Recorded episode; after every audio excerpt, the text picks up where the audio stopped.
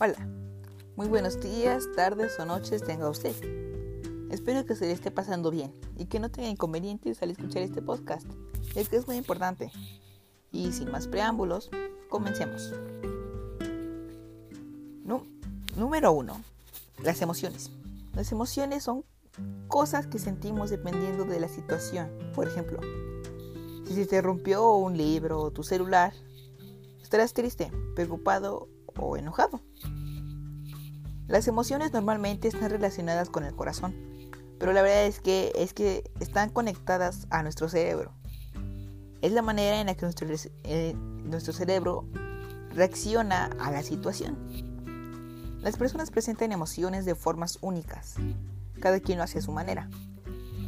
Algunas de las reacciones fisiológicas y comportamentales que desencadenan las emociones salen de la nada y otras se pueden adquirir con el paso del tiempo.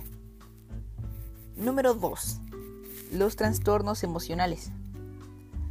Los trastornos emocionales ocurren cuando una persona presenta una emoción a la cual se le puede decir mala, ya que está afectando la salud mental del sujeto. Y en ocasiones llegan a afectar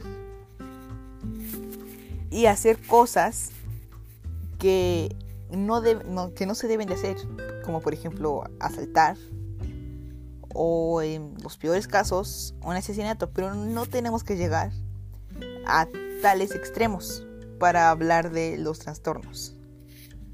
Estos también incluyen una inhabilidad para aprender y para mantener o formar relaciones sociales. También un humor general parecido a la depresión, pero no siempre son malas estas emociones. También son fundamentales para el bienestar. Y no tiene que haber ni tanto, ni una, ni poco de otra. Número 3. Bienestar emocional.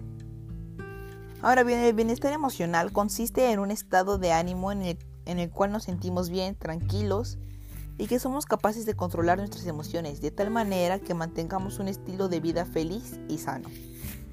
Y para mantener un bienestar emocional, debemos vivir en el presente y disfrutar de compañía, de gente querida y cercana.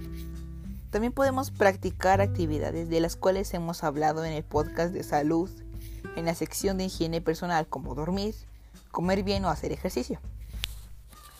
Y bueno, ya para finalizar podemos concluir que las emociones toman gran participación en las decisiones de nuestra vida.